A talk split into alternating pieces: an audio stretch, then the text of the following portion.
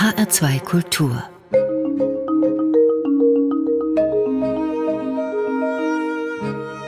Doppelkopf Willkommen beim Doppelkopf auf HR2 Kultur. Mein Name ist Stefanie Blumenbecker und ich freue mich auf meinen heutigen Gast, Jakob Schwertfeger, per Leitung zugeschaltet, Kunstkomedian aus Frankfurt. Willkommen, Herr Schwertfeger. Hallo, schön, dass ich da sein darf.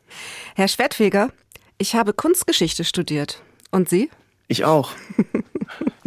Mit dem Satz, ich habe Kunstgeschichte studiert, eröffnen Sie ja gerne Ihre Auftritte als Comedian. Warum? Weil die Leute, glaube ich, bei Kunstgeschichte erstmal erwarten, dass es mega langweilig ist und ich sie vom Gegenteil überzeugen will. Deshalb mache ich das. Und wie ist die Reaktion im Publikum? Immer die gleiche, komplette Stille. Ja, es ist so, wie als wenn man auf einer Party sagt, ich studiere BWL. Das ist ungefähr genauso cool. Also der Kunsthistoriker ist so ein bisschen das Wesen vom anderen Stern. Ja, wahrscheinlich trifft es das ganz gut.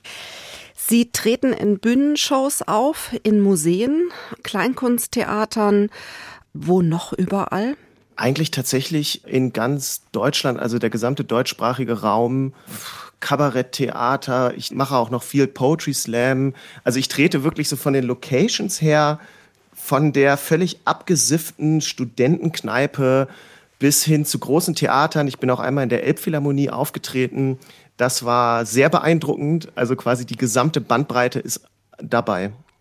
Und wenn Sie mit Ihrer Kunst-Comedian-Show auftreten, dann machen Sie ja Comedy mit Kunst und über Kunst. Und ist Kunst denn lustig? Ich glaube, Kunst ist zu teilen lustig. Also es gibt ja wirklich lustige Kunstwerke. Aber ich glaube vor allen Dingen, man kann Kunst sehr lustig verpacken. Also die gesamte Kunstwelt gibt ja wahnsinnig viel lustige Anekdoten her. Ich meine, wenn man sich Künstler und Künstlerinnen Biografien anguckt, die strotzen ja nur so vor krassen Stories und einfach lustigen Anekdoten. Nur leider wird das irgendwie kaum wahrgenommen oder, sage ich mal, irgendwie auf der Bühne zumindest auch gar nicht ausgeschlachtet. Und genau das möchte ich machen, weil ich der Meinung bin, man kann Kunst auf jeden Fall sehr lustig vermitteln entwickeln und Kunst berührt ja das gesamte Leben. Das sind alle Lebensbereiche und natürlich ist da viel Humor auch dabei. Geben Sie uns mal ein Beispiel für ein lustiges Kunstwerk. Zum Beispiel der Lauf der Dinge von Fischli und Weiß. Das sind zwei Schweizer Künstler, die haben einfach eine Kettenreaktion gebaut und da fallen Gegenstände um. Und das Ziemlich sind, lange, ist völlig, gell? es ist sehr lang, es ist eine halbe Stunde und es sieht so aus, als würden die Gegenstände eigentlich so ein Eigenleben entwickeln. Das ist zum Beispiel lustig. Oh, das ist natürlich jetzt irgendwie eine gute Frage. Ich überlege gerade, was es noch für lustige Kunstwerke gibt, die ich in letzter Zeit gesehen habe. Die Mona Lisa Ah, mit dem Schnurrbart vielleicht? Ja, die Mona Lisa mit dem Schnurrbart ist auch gut. Und ein Kunstwerk, was ich letztens gesehen habe, was ich richtig witzig fand, ich weiß gar nicht von wem das war, war eine Anspielung auf Lucio Fontana. Der hat so in Leinwände reingeritzt und das war im Prinzip dieses Z von Zorro in die Leinwand reingeritzt. Und das war so ein Kunsthistoriker-Joke. Den finde vielleicht auch nur ich witzig. Wann war denn die Situation oder wie hat sie sich ergeben, dass Sie gemerkt haben, dass Kunst auch wirklich Comedy-Potenzial hat? Das war jetzt kein richtiger Schlüsselmoment, den ich hatte. Und da muss ich ehrlich sein, dass mich da auch viel meine jetzige Agentin drauf gebracht hat, die sich mit mir das erste Mal getroffen hat. Und dann habe ich ihr so erzählt, was ich so mache. Und dann meinte sie, ey, Kunst ist doch ein Wahnsinnsthema für die Bühne. Da kann man doch sicher Comedy draus machen. Und dann habe ich gedacht, stimmt, du hast recht. Und habe mich dran gesetzt und geguckt, okay, wie kann man das verpacken? Wie kann man aus Kunst, aus dem, was ich erlebt habe, aus Kunstwerken, aus Biografien und allem möglichen Comedy machen. Sie haben uns einen O-Ton mitgebracht aus Ihrem Programm und Sie nennen dieses kleine Stück Respekt und Verachtung. Und Sie sprechen über die Haltung, die die meisten Menschen zu Kunstwerken haben. Und mit Kunst ist genau das Gleiche. Halt nur ganz anders. Da kommt der Respekt daher, dass Kunst irgendwie das Image hat, gebildet und wichtig zu sein. Kunst ist ein richtiger Joker. Egal was für ein Assi du bist, wenn du dich für Kunst interessierst, bist du schlau. Ey, wer ist denn der Typ, der da hinten in den Mülleimer kotzt? Oh, das ist Jakob. Der studiert Kunstgeschichte. Wow. Was für ein Feingeist. Story of my life. So, aber ich glaube genau, dass dieser übertriebene Respekt zu Verachtung führt. Weil Menschen haben so das Gefühl, sie mussten Kunst irgendwie verstehen, finden nicht so den Zugang und finden es deshalb scheiße. Normal. Was wir nicht verstehen, verachten wir. Ja, und äh, bei, Kunst geht das ja in der Kindheit mit diesem komischen Image schon, schon los. Ich habe ein Buch gefunden, das heißt Kunst für Kids. 13 Kunststile, die du kennen solltest. Welches Kind kennt denn bitte 13 Kunststile? Kinder interessieren sich nicht für Dekonstruktivismus. Kinder interessieren sich für Dreck. Kinder, die 13 Kunststile kennen, sieze ich. Nur weil sie ihrer Kindheit beraubt wurden mit diesem Bildungsbürgerzwang. Geht im Erwachsenenalter dann ja weiter. Ne? Da heißen die Bücher dann 1001 Gemälde, die sie gesehen haben sollten, bevor das Leben vorbei ist. Das ist eine Drohung. Was passiert denn bitte, wenn man diese Bilder nicht gesehen hat? Kommt man dann ins kunsthistorische Fegefeuer? So, malen nach Zahlen bis eine Milliarde. Ja, malen nach Zahlen bis eine Milliarde. Das kunsthistorische Fegefeuer im Auftritt von Jakob Schwertfeger. Herr Schwertfeger, können Sie sich noch erinnern, vor welchem Publikum Sie da gespielt haben? Ja, das war in Kronberg bei der Kronberger Kulturnacht. Also tendenziell älteres, sehr kultiviertes Publikum.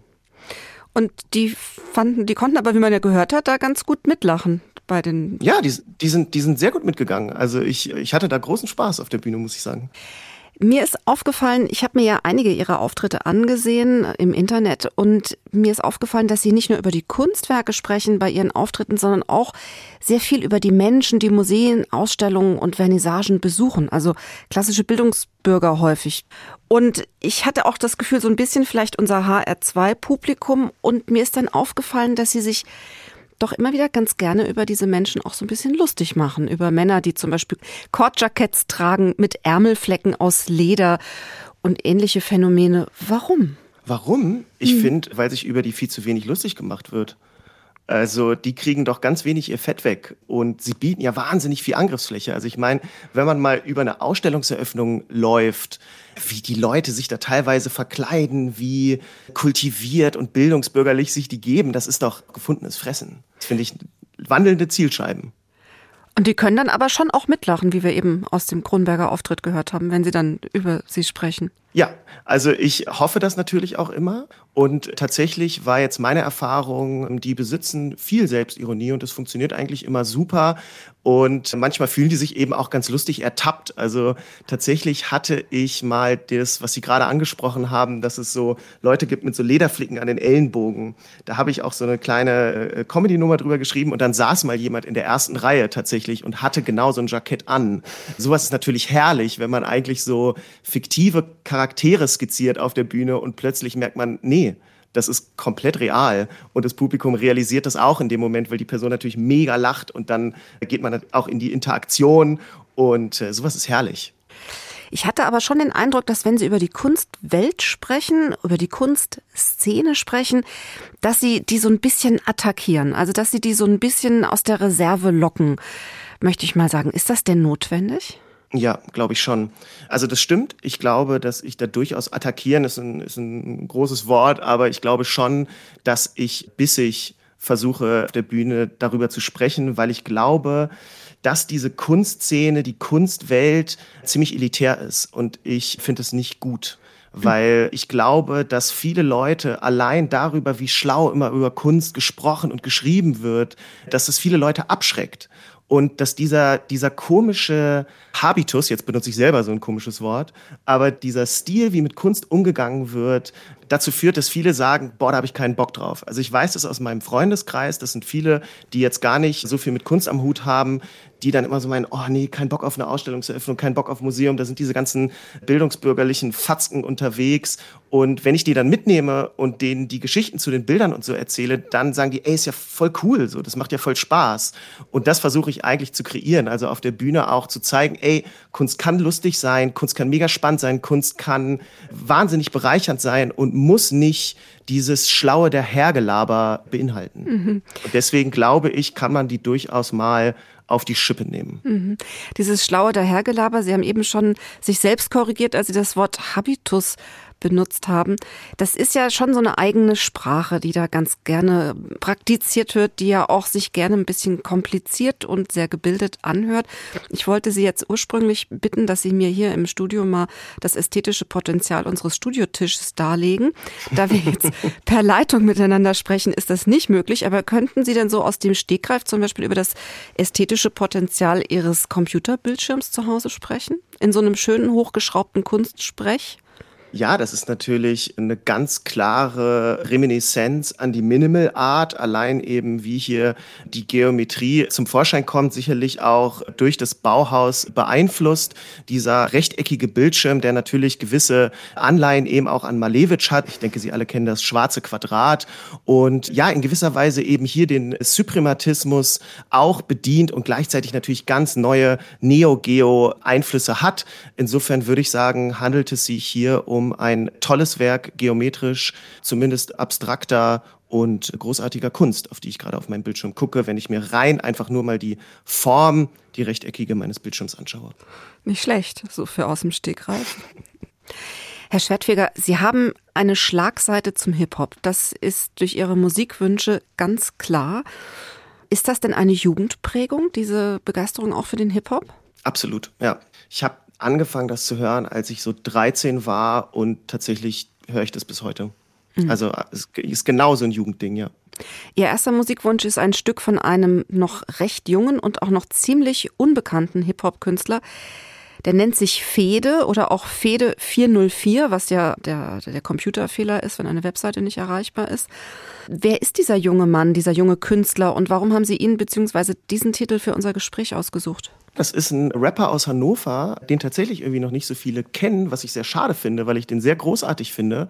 Und ich habe den ausgewählt aus zwei Gründen. Einmal, weil ich dachte, ey, es würde mich einfach freuen, wenn der mal im Radio läuft.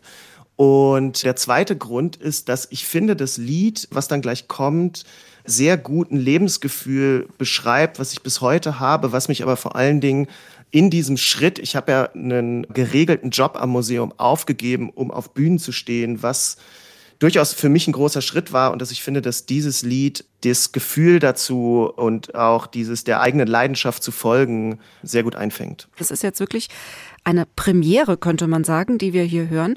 Von Fede 404 den Titel Bonbon.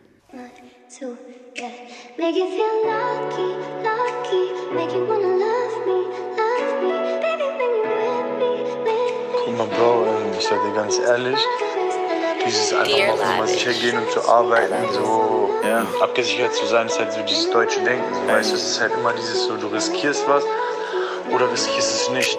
Ah, ey, ich verlang nicht mehr zu Hause jetzt. Denn wenn ich Hunger hab, dann reicht mir auch kein Pausensnack. Denk zurück an damals Filme auf der VHS. Ey, niemals hab ich lieber an meine Haut gesteckt. Sitz im Studio und ich hassel für den Augenblick. Für die ersten 100.000 Klicks fahre durch Berlin und fühl mich aufgemischt. Komm von damals in der Schule, ersten Tauge nix zu Engineers sind aus für sich. Werd sentimental in meiner Dropbox. Früher mit der Squad einmal stratzen, wenn die Cops kommen. Wir werden älter, keine Zeit mehr auf der Shotclock. Mache meine City zu nem Hotspot. Der Weg ist noch so weit nach Paris oder London, Cadiz oder Hongkong. G's auf dem Konto, räume ein bisschen auf, Marikondo. Droppe noch ein Video als ein Bonbon. Kommst du mit mir mit, Baby, komm schon.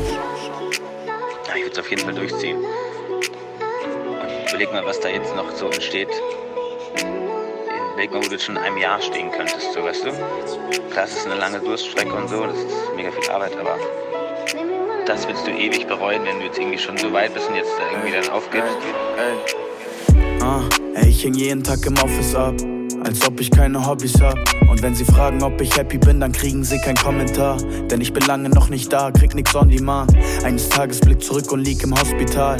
Ich muss sagen können, das war ich selbst, I'm sorry, Papst. Kann schon sein, werd nicht reich, so wie ein Oligarch. Doch vielleicht nimmt man endlich meine Story wahr. Life is short, das ist einer von tausenden Drip. Das ist ständig auf der Reise verlaufenden Drip. Das ist kenne kein Ausweg, ich kämpf da draußen, um mein Kids irgendwann ein paar Geschenke zu kaufen in Drip. Vom Klassenclown zum Astronaut, ey, von Joint zu meiner Wohnung bauen zu hoch hinaus. Weiß bis heute nicht, wofür ich eigentlich Mathe brauch, wenn wir auf den Bühnen meiner City auf die Kacke hauen. Yeah, und die ganze Crowd, alle rasten aus weil ich 24-7 an meinen Texten schraub. Bin akribisch, weil ich diesen Scheiß hier lieb. Weil Mama sagt, die Lieder geben Kraft und Energie. Ey, mein Team ist wie Season 1, Peaky Blinders. Wir gehen viral, Corona Drip, made in China. Ich verlasse meine Heimat, such das weiter auf der Reise. Hab ich keine Zeit für zweite Geige spielen, so wie Joe Biden, ja. Eines Tages wird sich das auf jeden Fall lohnen. Da bin ich 100% sicher. Es lohnt sich immer sowas. Wir können auch gerne mal drüber telefonieren, quatschen, wenn du möchtest.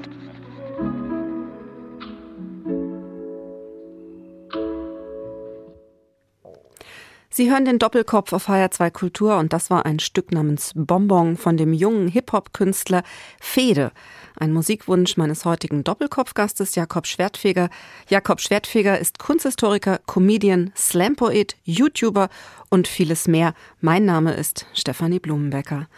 Herr Schwertfeger, Sie selbst sind auf vielen Wegen künstlerisch tätig. Ich habe es eben schon angedeutet.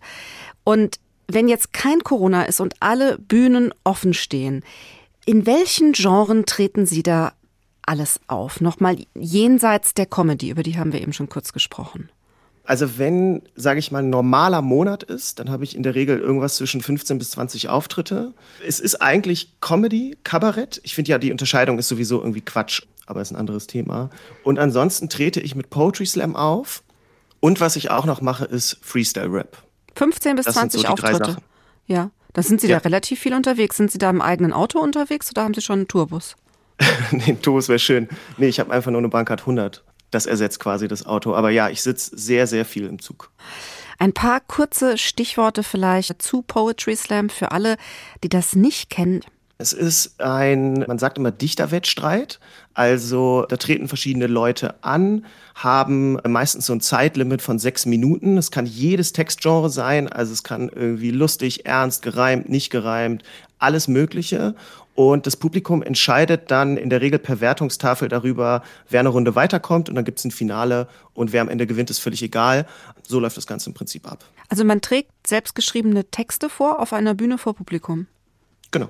Und wie kamen Sie dazu? Ich meine, das ist ja nun nicht jedermanns Sache, selbstgeschriebene Texte öffentlich vorzutragen auf einer Bühne. Das ist eine ganz lustige Geschichte. Da hat mich einfach ein Freund angemeldet. Der hat einfach zu mir gesagt, Jakob, in zwei Wochen ist Poetry Slam.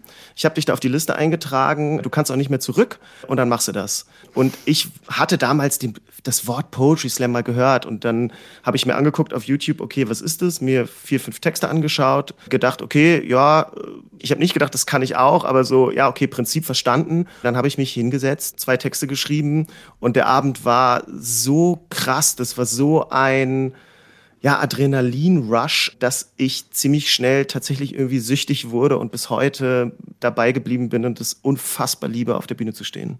Ja, was täte man nicht ohne gute Freunde? Wusste denn dieser Freund, dass Sie schreiben oder war das so einfach ins Blaue? Nein, also der wusste schon, dass ich früher sehr, sehr viel Rap-Texte geschrieben habe. Ich habe auch früher, als ich noch jünger war, quasi meiner Jugend mit Freunden sehr viel so dadaistische Texte geschrieben, also so richtigen Quatsch. Unser Prinzip war wirklich, wenn es möglichst nervig und scheiße ist, dann ist es perfekt. Ich habe, glaube ich, schon immer sehr früh geschrieben, aber irgendwie sehr unregelmäßig. Und dann hat besagter Freund scheinbar irgendwie das Potenzial gesehen, mich beim Poetry Slam angemeldet und dann, dann war es das. Und sprechen Sie da auch über Kunst oder gibt es da auch andere Themen? Mittlerweile spreche ich auch im Poetry Slam über Kunst. Ich würde aber sagen, früher war das nicht so. Da habe ich viel also über First World Problems mich aufgeregt. Eigentlich über Nichtigkeiten sehr wütende Texte geschrieben. Was ist denn ein First World Problem? Ein First World Problem ist zum Beispiel, wenn der Staubsaugroboter über dem Boden wunderbar fährt, aber dann über den Teppich nicht drüber kommt und dann den Teppich nicht mit sauber macht. Das würde ich als First World Problem bezeichnen. Das ist auch ein sehr Schlimm. schwerwiegendes Problem, ja, auf jeden Fall. Ja. Können Sie uns vielleicht eine kleine Anekdote erzählen zum Poetry Slam? Was war denn das Absurdeste, was Sie einmal erlebt haben? ich glaube, der absurdeste Auftritt, den ich mal hatte, war ein Lautgedicht was ich vorgetragen habe. Also im Prinzip eine Sprache, die es überhaupt nicht gibt, die ich mir einfach ausgedacht habe. Der ging sieben Minuten und das habe ich mit voller Inbrunst auf der Bühne vorgetragen und ich habe in dieses Publikum geguckt und wirklich in diese Gesichter mit völligem Entsetzen, die da so saßen und so dachten, wow, der Typ hat nicht im Ansatz alle Tassen im Schrank.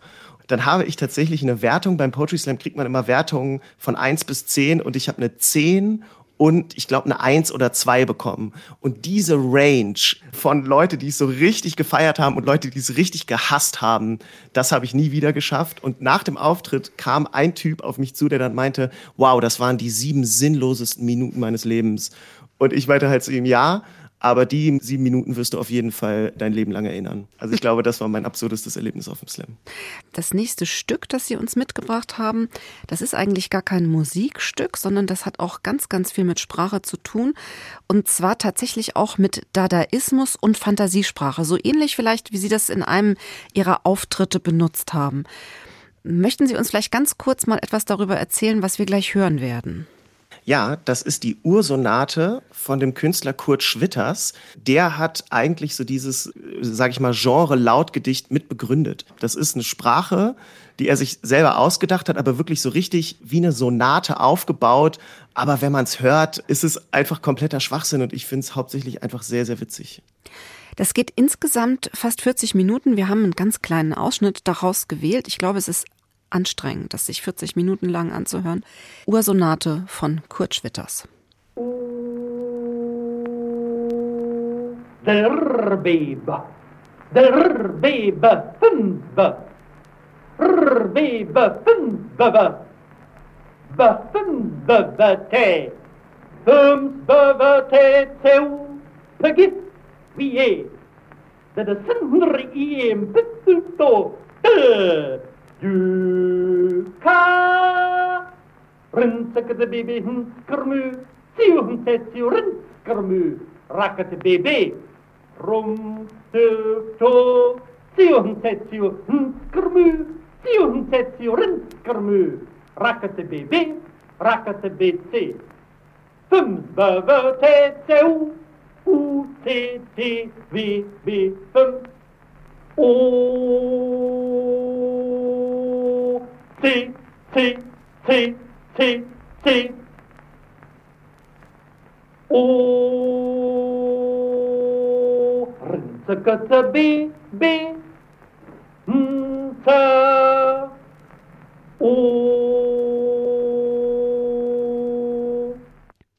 Das war ein Ausschnitt aus der Ursonate von Kurt Schwitters, ein Wunsch von Jakob Schwertfeger, Kunstcomedian. Er ist zu Gast im heutigen Doppelkopf. Mein Name ist Stefanie Blumenbecker.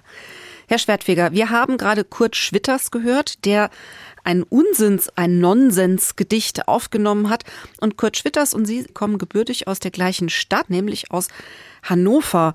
Haben Sie darüber hinaus auch noch weitere Verbindungen zu ihm verspürt im Laufe Ihres Lebens? Tatsächlich hat er für mich insofern eine Bedeutung, als dass diese Ursonate eines der ersten Kunstwerke war, mit dem ich so in Berührung gekommen bin, wo ich gemerkt habe, ey, Kunst kann einfach auch mega witzig sein. Es gibt Künstler, die rasten einfach komplett aus und denen sind Regeln völlig egal, sondern die machen einfach, worauf sie Bock haben. Und wenn das eben so eine Quatsch, so ein Quatschlautgedicht ist, dann ist es halt das. Und das hat mich tatsächlich, als ich das damals das erste Mal gehört habe, voll beeindruckt und ich habe das dann eben mit meinen Freunden ständig nachgemacht. Also wir haben super viele Lautgedichte geschrieben. Wie alt waren Sie da? Äh, oh, ich würde sagen 15, 16. Und das habe ich dann so zwei Jahre, drei Jahre mit denen sicher durchgezogen. Bei einem Lautgedicht, was ich geschrieben habe, haben meine Freunde sogar ein Reggae-Lied daraus gemacht. Herr Schwertfeger, Sie suchen ja immer wieder die Bühne und den Auftritt. Sowas, glaube ich, muss einem so ein bisschen im Blut liegen. Waren Sie denn schon als Kind das, was man eine Rampensau nennen könnte? Ja, ich glaube schon. Ich habe letzt, weiß nicht, ich glaube vor zwei Jahren Weihnachten mal mit meiner Familie Videos geguckt von früher, als ich so richtig klein war und wir so ein Theaterstück aufgeführt haben und wie ich mich da schon vor die Kamera geschmissen habe. Ich glaube, das ist eine sehr tiefe intrinsische Motivation bei mir. Auch tatsächlich eine Motivation, einfach im Mittelpunkt stehen zu wollen. Mhm. Gab es denn in Ihrer Familie eine Kunstprägung in irgendeiner Form? Ja, tatsächlich ziemlich intensiv sogar. Mein Opa war Künstler, mein Uropa war Künstler. Insofern war irgendwie Kunst immer Thema in der Familie. Meine Eltern sind sehr kunstinteressiert. Wir waren viel natürlich irgendwie im Museum, auf den Ausstellungseröffnungen von meinem Opa. Ja, ich, ich bin sehr viel, denke ich, mit Kunst aufgewachsen. Das heißt, Sie konnten als Kind vielleicht schon verschiedene Kunststile benennen? nee, nicht im Ansatz. Ich habe mich überhaupt nicht dafür interessiert. Ich weiß noch, dass ich mal bei der Ausstellungseröffnung von meinem Opa war Der hat sehr abstrakt gemalt und dann waren da so diese ganzen wichtigen Leute und ich meinte richtig laut zu meiner Mutter, Mama, warum malt Opa eigentlich nur Krickelakrack? Also ich äh, konnte damit gar nichts anfangen. Ich hatte eigentlich mein erstes richtiges Erlebnis, wo ich so gemerkt habe, oh, ich glaube, Kunst ist wirklich ein spannendes Feld, war in Amsterdam. Da war ich so 14, glaube ich. Und ich war da, weil Teil meiner Familie wohnt in Holland. Die habe ich besucht. Dann war ich irgendwie allein in Amsterdam und dann stand ich zufälligerweise vor diesem Van Gogh Museum und bin irgendwie rein, glaube ich, eher aus so einer Intention, ja, ich bin irgendwie 14 und ich will möglichst erwachsen und schlau sein oder so. Dann bin ich da rein und stand aber plötzlich vor so einem Bild und dachte, boah, das ist ja gar nicht die Welt, wie die aussieht. Die ist ja voll anders gemalt. Dann, ich weiß noch, dass ich richtig, richtig lange vor diesem ein Bild von Van Gogh gestanden habe. Der Blick auf Auvers heißt es, so so ein Dorf, völlig unspektakulär, aber toll gemalt.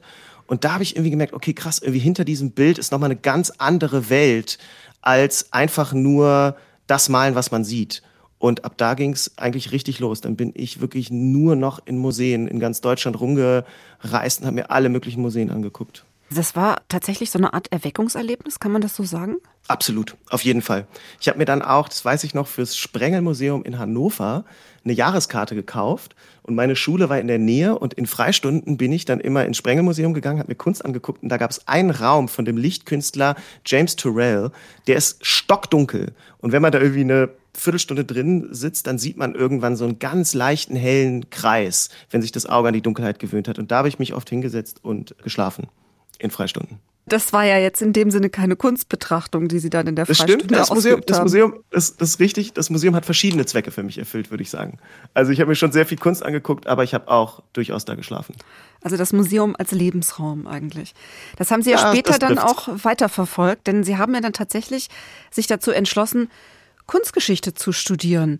Braucht man für eine solche Entscheidung Mut? Damals war das für mich keine mutige Entscheidung, glaube ich, weil man die Lebensrealität eines Kunsthistorikers noch nicht kennt. Ich habe das echt völlig blauäugig angefangen, weil ich äh, mich dafür wahnsinnig interessiert habe und irgendwie war klar, okay, ich will alles über Kunst wissen, was mir ziemlich schnell klar wurde, ein absurder Anspruch ist, den man unter keinen Umständen jemals erfüllen kann. Nee, das war eine reine Interessensentscheidung und als ich dann am Museum ein Praktikum gemacht habe, da habe ich mich mal mit einer Volontärin unterhalten und die hat mir gesagt, was sie verdient. Und da habe ich Schiss bekommen. Da habe ich plötzlich gemerkt, oh, das ist eine ziemlich schwierige Berufsrealität. Aber Sie hatten dann ja Glück. Also Sie fanden tatsächlich eine Festanstellung. Und zwar auch nicht irgendwo, sondern beim Städelmuseum in Frankfurt. Wie kam es denn dazu? Also ich war einfach schon lange da. Ich habe ein Praktikum gemacht und dann war ich für einen Kurator, Felix Kremer, ich glaube vier Jahre lang studentische Aushilfe. Dann habe ich noch mal zwei, drei Jahre Führung gegeben und dann, als ich quasi fertig war, habe ich ein Angebot bekommen, da zu arbeiten. Also ich war zuständig, also digitalen Projekten, also an einem Computerspiel für Kinder. Wir haben einen Online-Kurs gemacht zu moderner Kunst und so einen Ausstellungsvorbereitungskurs, Digitorial nennt sich das. Und an all diesen Projekten habe ich mitgearbeitet. Ja, und dann hat sich daraus eine Festanstellung ergeben und da war auch definitiv viel Glück und das wusste ich sehr zu schätzen, das zu haben. Also das Städel hat ja für seine Vermittlungsarbeit diverse Preise eingefahren, unter anderem auch den Grimme Online Award. Und irgendwo habe ich auch gelesen, dass Sie an einem dieser Projekte mitgearbeitet haben, die da so ausgezeichnet wurden. Ist das richtig?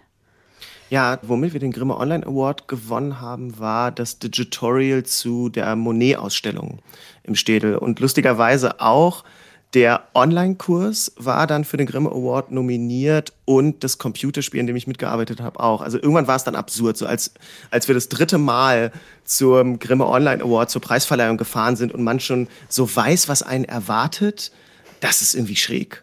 Also, dass man da quasi so eine Art Abo drauf hatte, das war schon verrückt. Für viele ist ja, wenn sie dann schon mal am Städel arbeiten, das Grundlage dann für eine Karriere. Also es gibt eine ganze Reihe von Personen, die irgendwann mal beim Städel waren und dann Kurator wurden oder Sammlungsleiter oder Museumsdirektor in einem anderen Haus.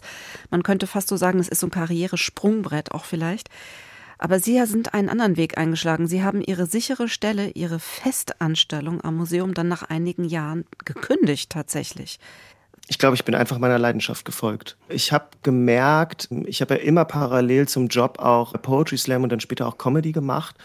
Und gemerkt, wie unfassbar mich das erfüllt. Es ist wirklich für mich eines der schönsten Gefühle, überhaupt auf der Bühne zu stehen und das ja, mich da irgendwie verwirklichen zu können. Ich bin eine Zeit lang zweigleisig gefahren, also ich bin dann erstmal auf halbe Stelle gegangen, ein Jahr lang und habe gemerkt, okay, ja, doch, ich könnte davon leben von der Bühne dann habe ich gedacht, okay, dann jetzt alles auf eine Karte, weil ich einfach gemerkt habe, das war, das war wie so ein Doppelleben. Also ich war die Hälfte der Woche im Büro und die andere irgendwie in ganz Deutschland unterwegs und habe einfach gemerkt, auch kräftemäßig geht das nicht. Und ich glaube, dass ich dann so dachte, okay, ich habe irgendwie noch keine Familie gegründet, jetzt ist der Zeitpunkt, um es auszuprobieren. Ich glaube, das würde ich sonst mein Leben lang bereuen. Und dann habe ich gekündigt und gesagt, okay, ich lebe jetzt nur noch äh, von der Bühne. War das denn eine Situation, in der Sie Mut brauchten, dieses Kündigungsschreiben aufzusetzen? Oh ja, da brauchte ich sehr viel Mut zu. Also das hat auch sehr lange gedauert, da habe ich unfassbar viel drüber nachgedacht und das hat sehr, sehr viel Überwindung gekostet, weil ja, diese Sicherheit aufzugeben, ich meine, gerade jetzt in dieser Situation, zum Beispiel mit Corona, natürlich ist das heftig. Bin, glaube ich, durchaus jemand, der Existenzängste auf jeden Fall hatte. Mittlerweile ist es irgendwie, seitdem ich das einfach jetzt gemacht habe, ist es viel besser geworden. Aber ja, ganz, ganz viel Mut, zumal das, was Sie auch schon angesprochen haben, dass einfach viele Leute sagen so, ey, du hast eine Festanstellung am Städel, mega geil und so. Und dass man dann sagt, ja, nee, das, das kündige ich jetzt. Klar, das, das braucht total Überwindung. Ich habe 2019 gekündigt und hatte dann ein Jahr, knapp anderthalb, um auf der Bühne mein erstes Comedy-Programm zu erarbeiten und dann kam Corona Anfang 2020 und ich war so froh, dass ich schon das meiste Material getestet habe, weil mit Comedy ist es ja so, man kann das im stillen Kämmerlein schreiben, aber das ist eine Kunstform, die auf die Bühne gehört. Also man muss, und das machen alle Comedians, das testen. Also man geht dann auf Open Mics, also so offene Bühnen und, und guckt dann, lacht das Publikum. Ist das, was ich geschrieben habe, gut oder finde nur ich das lustig? Und Gott sei Dank habe ich das meiste schon äh, gemacht sodass quasi mein Programm weitestgehend stand. Immerhin konnte ich das zweimal auf die Bühne bringen. Und wenn Sie jetzt zurückblicken, bereuen Sie Ihre Entscheidung? Nee, mhm. überhaupt nicht. Weil mich mein Job so glücklich macht. Auch ohne Bühne ist es so, dass eine total schlimme Situation natürlich, in der man irgendwie gerade ist als Bühnenkünstler. Auf der anderen Seite sehe ich da irgendwie auch das Positive, dass es einen unter enormen Innovationszwang setzt. Ich habe jetzt zum Beispiel auch meinen YouTube-Channel ins Leben gerufen, wo ich auch die Meisterwerke der Kunstgeschichte lustig erkläre. State of the Art heißt der. Und sowas hätte ich zum Beispiel wahrscheinlich entweder nie gemacht oder viel, viel später erst, genau wie auch mein Podcast, wenn es diese Situation jetzt nicht gegeben hätte. Also es zwingt einen halt auch dazu, sich im Portfolio breiter aufzustellen und ein bisschen innovative digitale Wege zu gehen. Insofern macht mir auch das so großen Spaß, dass ich die Entscheidung, mich selbstständig gemacht zu haben, nicht bereue. Sie sind ja wirklich enorm vielseitig. Sie machen die Bühnenkunst, Sie tragen Gedichte vor, Sie haben einen Podcast ins Leben gesetzt. Sie haben jetzt ihre eigene Fernsehshow, wenn man das mal so sagen kann, also einen YouTube-Kanal. Und sie rappen tatsächlich auch selbst. Das nächste Stück, was wir hören möchten, das stammt aus ihrer Feder und spielt mit dem Begriff des Elitären. Wie heißt der Song, den wir gleich hören möchten? Dostoevsky heißt der Song. Ist durchaus so ein elitärer Autor auch. Warum ist Dostoevsky ein elitärer Autor? Weil der schwer zu lesen ist, oder? Also ich fand, fand den jetzt nicht, den liest man jetzt nicht so locker weg keine Ahnung, wie so ein Fitzek oder so. Haben Sie ihn gelesen? Ja, tatsächlich. Schuld und Sühne ist eines meiner Lieblingsbücher. Aber genau das meine ich. Ich bin auch selber ja ein elitärer Fatzke. Also die Leute, über die ich mich in dem Lied lustig mache, da bin ich selber nicht besser. Von Jakob Schwertfeger der Song Dostoevsky.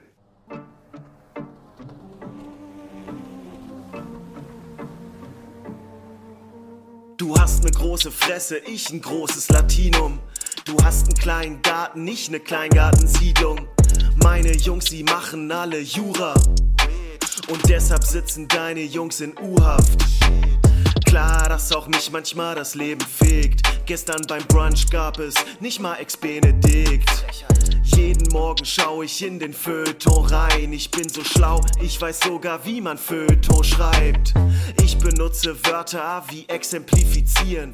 Nur meine Bildung mal zu exemplifizieren. Ich bin zivilisiert, privilegiert, ich hab studiert. Deshalb trinke ich kein Bier, das wird von mir nicht akzeptiert. Ich trink Rosé, samtiges Bouquet. Zum Frühstück einen Vino und der Tag beginnt okay. Ich brauch keine Drogen durch die Nase hochzuziehen, denn alleine meine Herkunft wirkt wie Kokain. Ich bin so sexy auf meinem Jetski. Eine Runde Wasserski, dann wieder Dostojewski. Ich bin so sexy auf meinem Jetski.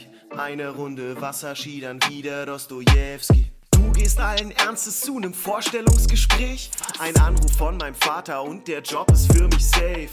5000 Euro Monatslohn netto. Du bist so ghetto. Ich trink Prosecco. Triff mich Mittwochabend, ich spiel Feldhockey. Das ist meines, kostet sehr viel Geld, Hobby. Denn in meiner Schicht bleibt man unter sich, an der Spitze ist einsam. Sympathisch zu bleiben unter all diesen Reichen ist wirklich nicht einfach. Ich hab so viel Niveau, ich lese Kafka auf dem Klo. Mein Strandhaus ist auf Sylt und das Stadthaus ist in Rom. Ich hab standesgemäße Antiquitäten, alles Designer. Ohne Wachtelpasteten kann ich nicht leben. Ich würd gern was Leichtes essen. Pesma die Weinbergschnecken, hochgeklappter Kragen passt perfekt zu den Geheimratsecken. Und ich weiß, dass das Menschen verstimmt. Doch ich kann wirklich nichts dafür, dass ich was Besseres bin. Ich bin so sexy auf meinem Jetski. Eine Runde Wasserski, dann wieder Dostojewski. Ich bin so sexy auf meinem Jetski. Eine Runde Wasserski, dann wieder Dostojewski. Ich bin so sexy, so sexy auf meinem Jetski. Mein Jetski, Jetski, eine Runde Wasserski. Drippy, drippy, dann, dann, dann wieder Dostojewski. Sie hören den Doppelkopf auf HR2 Kultur. Mein Name ist Stefanie Blumenbecker und das war der Song Dostojewski, geschrieben und gesungen von Jakob Schwertfeger, Kunsthistoriker, Kunstcomedian, Rapper, Bühnenkünstler, YouTuber und vieles mehr. Herr Schwertfeger, war das ein alter Ego, den wir gerade gehört haben? Haben Sie tatsächlich Geheimratsecken und einen Jetski zu Hause stehen? äh, Geheimratsecken habe ich tatsächlich. Aber äh, nee, den Jetski nicht. Ich wusste gar nicht, dass man rappen kann, auch über solche Themen. Ich dachte immer, Rapper wären Menschen, die über Drogen, Kriminalität und Macho-Gehabe rappen. Aber das ist scheinbar falsch, oder? Ja, das ist irgendwie so dieses Image, was Rap leider immer noch hat, was ich super schade finde, weil Rap ist so vielseitig, man kann alles mit Rap sagen. Es gibt so viele unterschiedliche Texte und alle möglichen Sparten. Ich habe irgendwie Lust gehabt, einfach ein richtig, richtig unsympathisches Lied zu schreiben. Ich hatte einfach irgendwie Lust, da ich in meinem Solo-Bühnenprogramm auch viel gegen so diese ganze bildungsbürgerliche Schicht austeile, habe ich irgendwie gedacht, es reicht nicht, die ganze Zeit auszuteilen, sondern man muss sich selber da auch auf die Schippe nehmen und darf sich da nicht ausklammern. Und da ich selber durchaus ein elitärer Fatzke bin, habe ich gedacht, dann mache ich noch mal ein Lied darüber und treibe es einfach komplett auf die Spitze. Und überzeichne es so krass, dass es satirisch wird. Ich hoffe, dass Leute das verstehen, weil sonst würde man ja denken, oh Gott, was für ein Unsympath. Was zeichnet Sie denn als elitärer Fatzke eigentlich aus? Was macht Sie zu ja. einem elitären Fatzken? Fatzken? Einmal viel, was für eine Sprache man benutzt. Also ich merke das zum Beispiel, wenn ich mit meiner Freundin im Museum bin und dann völlig selbstverständlich immer sage, ja, den Künstler kennt man ja und so, und sie dann sagt, nein, Jakob, den Künstler kennt kennt man nicht. Oder ich völlig selbstverständlich Begriffe wie Pastos benutze, was ja heißt, also wenn die Farbe quasi dick auf eine Leinwand aufgetragen ist, sowas kennt ja kein normaler Mensch. Und da erwische ich mich doch durchaus auch, dass ich solche Sachen zum Beispiel sage. Aber das ist ja auch Ihr Beruf. Also wenn jetzt ein Arzt in seiner Fachsprache spricht, verstehe ich ja auch nicht, was er eigentlich meint. Sie sind ja Kunsthistoriker. Ich möchte so ein bisschen darauf hinaus, ich glaube ehrlich gesagt, dass Sie gar kein elitärer Fatzke sind, sondern dass Sie eigentlich selbst ein Künstler sind. Könnten Sie sich darin wiederfinden? Mit dem größten Vergnügen. Hm. Ja. Herr Schwertweger, wir haben jetzt schon über Ihren Werdegang gesprochen, wir haben über Ihr Bühnenprogramm ein bisschen gesprochen, über Ihre Entscheidung, eine sichere Stelle am Städelmuseum aufzugeben, um Bühnenkünstler zu werden. Wir haben aber eigentlich noch nicht so richtig über Kunst gesprochen. Und da habe ich mir gedacht, jetzt mal Butter bei die Fische. Sie sagten einmal, Sie seien kunstsüchtig. Mhm. Wie drückt sich das denn aus so im Alltag? Dass ich zum Beispiel in unfassbar viele Museen gehe. Das ist ja ein sehr schöner Aspekt des Bühnenlebens, dass man so wahnsinnig viel unterwegs ist. Das Stressige ist, oft ist man irgendwie in Hotels, da muss man da um, keine Ahnung, 11, 12 Uhr auschecken und ins nächste Hotel in der anderen Stadt kann man erst um 16, 17 Uhr einchecken und das sind dann so tote Stunden. Für mich ist es allerdings so, dass ich genau diese Zeit dann immer nutze, um ins Museum zu gehen. Ich glaube, zum Beispiel meine Museumssucht schlägt sich darin nieder, dass ich von den meisten Städten den Bahnhof und die Museen kenne und mehr nicht. Suchen Sie auch Ihre Urlaubsorte nach den Museen vor Ort aus? Wenn ich so Städtereisen mache, ja, dann voll, klar. Ich habe sogar auch meinen Wohnort in Frankfurt ausgewählt, weil es viele Museen hat. Teilweise, wenn ich so Backpacking-Reisen mache, dann aber auch durchaus gar keine Kunst, beziehungsweise doch, dann gucke ich mir trotzdem Museen an, aber das ist dann nicht so der Schwerpunkt. Also es ist durchwachsen, durchmischt. Haben Sie denn ein Lieblingsmuseum? Boah, Sie stellen Fragen. Mhm. Also die Fondation Bayerle in Basel finde ich großartig. Ich finde auch Saarbrücken hat ein richtig tolles Museum für moderne Kunst. Das fand ich auch richtig gut. Also entweder würde ich jetzt richtig ins Labern kommen oder ich bleibe einfach bei diesen beiden Museen und dann fallen mir nach diesem Gespräch sicherlich noch 20 weitere ein. Gibt es denn eins, was Sie noch nicht gesehen haben und wo Sie gerne mal hin möchten? Ja, ganz viele. Die National Gallery in Washington zum Beispiel würde ich gerne mal sehen. Viele Museen in den USA, in denen ich noch nicht war. Also das in den USA würde ich, glaube ich, einmal komplett ausrasten, wenn ich mal da wäre. Ich war bisher nur einmal in New York, eine Woche mit meiner Mutter und da, äh, keine Ahnung, wir haben wirklich alle, also mir taten einfach nur noch die Füße weh. Wir waren in unfassbar vielen Galerien und in allen Museen. Also das, ja, so würde ich, glaube ich, dann nur durch die USA reisen. Jeden Tag so drei, vier Museen. Und gehen Sie abends dann auch noch in der Galerie vorbei, so auf einer kleinen Ausstellungseröffnung vorbei oder ähnliches? Nee, das zum Beispiel mache ich gar nicht. Also zur Ausstellungseröffnung gehe ich sowieso nicht gerne, weil ich das immer so dieses Sehen und gesehen werden ist mir irgendwie nicht so wichtig. Von der Ausstellung sieht man ja in der Regel sowieso nichts. Ist dann immer nur viel zu voll. Plus diese Eröffnungsreden sind so unendlich langweilig. Da werden ja hauptsächlich irgendwie nur irgendwelche Sponsoren genannt und dann wird sich da gegenseitig beweihräuchert. Und bei Galerien ist es oft so, dass selbst ich das noch so hab. Das, was man oft als Schwellenangst bezeichnet, also dass es unangenehm ist, da reinzugehen. Das geht sogar mir so, dass man sich dann irgendwie so beobachtet fühlt, dass dann da die Galeristen sitzen, gucken dann mal kurz hinter ihrem MacBook Pro hoch und man hat das Gefühl, man wäre eigentlich so wie im Louis Vuitton Laden und alle gucken einen an und wissen sofort, okay, du gehörst hier eigentlich nicht hin und alle haben nur Angst, dass du irgendwas klaust. Galerien finde ich immer noch so ein bisschen schwierig. Würde ich mir auch mehr wünschen, dass das mehr geöffnet wird. Manche machen das schon, aber es gab zum Beispiel so ein Gallery Weekend in Frankfurt, wo so alle Galerien so quasi den Tag der offenen Tür hatten. Und da hat man echt bei einigen gemerkt, krass, die wollen das einfach nicht. Die haben einfach gar keinen Bock, dass da viele Leute reingehen. Also da war eine Frau, die saß da mit ihrem riesigen Dobermann oder so in der Tür quasi. Man hätte sich an ihr und ihrem riesigen Köter da vorbei quetschen müssen. Und allein dieser abschätzige Blick, den die drauf hat, wo ich dachte, ja, okay, manche wollen es halt auch nicht. Haben Sie einen Lieblingskünstler? Ja, Emil Schumacher. Den kennt wahrscheinlich niemand. Der malt so ganz abstrakte Bilder. Deutsches A formell, ist auch so ein wunderbarer Begriff, ist es. Also einfach ja super abstrakte Bilder. Der malt voll viel mit Teer und Erde und so manscht so richtig in der Farbe rum und Riesenformate. Den finde ich super. Haben Sie denn auch lebende Künstler in Ihrem Freundeskreis? Ich kenne so ein paar, das sind aber, würde ich sagen, eher Bekannte. Sonst habe ich einen sehr guten Freund, der Theater macht. Und natürlich bin ich irgendwie viel mit Leuten, so mit Bühnenleuten befreundet. Aber ich sag mal, so klassische bildende Künstler nicht. Vielleicht kenne ich deswegen auch freier auf der Bühne über die herziehen. Keine Ahnung. Aber nee. Wenn Sie jetzt eine Zeitreise machen dürften, ich hätte hier eine Zeitmaschine und Sie könnten einen historischen Künstler treffen und sich mit ihm unterhalten, einen Doppelkopf machen vielleicht. Wen würden Sie denn gerne einmal treffen? Äh, darf ich zweimal reisen? Ja.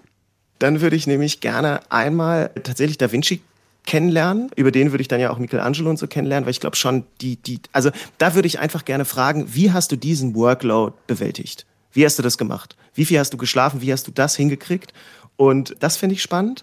Und dann würde ich gerne so ins Paris der 10er, 20er Jahre reisen, wo so irgendwie alle waren ich, ich bin eigentlich wie so ein, wie wenn das Sams vor einem steht und man wünscht sich mehr Wunschpunkte. Ne? Ich wünsche mir keine konkreten Künstler, sondern eigentlich eher so ein Café in Paris, Montmartre oder so, wo die alle waren. Und so diesen, diesen Spirit, der da geherrscht hat. Mhm. Picasso wäre sicherlich auch ein interessanter Typ gewesen so. Und wenn ich Ihnen jetzt 100.000 Euro geben würde und Sie dürften so richtig shoppen gehen, auf einer Kunstmesse zum Beispiel, gibt es da was, wo Sie sagen, oh, das hätte ich gern? Da könnte ich Sammler werden? Ja, da kommt man allerdings mit 100.000 Euro nicht hin. die Kunst, die ich richtig gut finde, ist leider zu teuer. Ich glaube, wenn Sie mir jetzt 100.000 Euro in die Hand drücken auf einer Kunstmesse, würde ich eventuell einen Lionel Feininger kaufen, weil meine Freundin den liebt und ich ihr gesagt habe, ey, ich, wenn ich es irgendwann könnte, kaufe ich dir einen Feininger und ich den selber richtig gut finde. Aber ich glaube, so zum Beispiel Emil Schumacher ist, ist teurer als 100.000. Also das ist eben das Problem. Deswegen könnte ich nicht so richtig Sammler werden, weil mein Anspruch viel zu hoch ist. Hm, und da sind wir dann wieder bei der elitären Kunstwelt, nicht? Wer kann sich sowas schon leisten? Dann ja. gehen wir alle lieber ins Museum. Herr Schwertfeger, ich habe jetzt zwar keine Zeitreise für Sie zur Verfügung, aber Sie sprechen im Radio und Sie haben einen Wunsch frei. Was wünschen Sie sich denn für sich und Ihren Weg als Bühnenkünstler? Hm, was ich mir wünsche? Also meinen Sie so an Bühnen oder so? Ein Wunsch ans Universum. Ein Wunsch ans Universum. Oh, das, also ich wünsche mir, dass ich von meiner Kunst einfach irgendwann gut leben kann und einfach regelmäßig Leute in meine Soloshow kommen, so dass es irgendwie ein nettes Kabaretttheater gut ausverkauft. Das, glaube ich, wäre einfach mein Wunsch. Ja, und dass mehr Leute sich für Kunst begeistern, dass mehr Leute ins Museum gehen und sagen, ey, cool, Kunst macht irgendwie voll Bock und dann gucke ich mir doch diesen Typen, der irgendwie lustig über Kunst redet, auch gleich mit an. Herr Schwertfeger, der letzte Musiktitel, den Sie sich für den heutigen Doppelkopf gewünscht haben, den kann ich Ihnen jetzt auf jeden Fall erfüllen. Das ist elektronische Musik. Und ich habe mir das Stück angesehen bei YouTube und da ist ja ein ganz wichtiges Element nicht nur die Musik, sondern auch die Grafik. Das ist wie so ein kleiner Zeichentrickfilm eigentlich, äh, der zu dieser Musik zu sehen ist oder der mit dieser Musik unterlegt ist. Wie wichtig ist das? Ist das Teil dieser Musik auch, die Grafik? Ich sag Ihnen ganz ehrlich, dass ich das gar nicht kenne. Ich höre einfach immer nur dieses Lied. Ich habe mir noch nie dieses Video dazu angeguckt. Oh, das sollten Sie tun. Das ist wirklich spektakulär. Herr Schwertfeger, vielen Dank für dieses Gespräch. Schön, dass Sie hier bei uns gewesen sind. Mit dem Stück Bye Bye Macadam von Roan klingt der heutige Doppelkopf aus. Am Mikrofon verabschiedet sich Stefanie Blumenbecker. Vielen Dank, dass ich da sein durfte.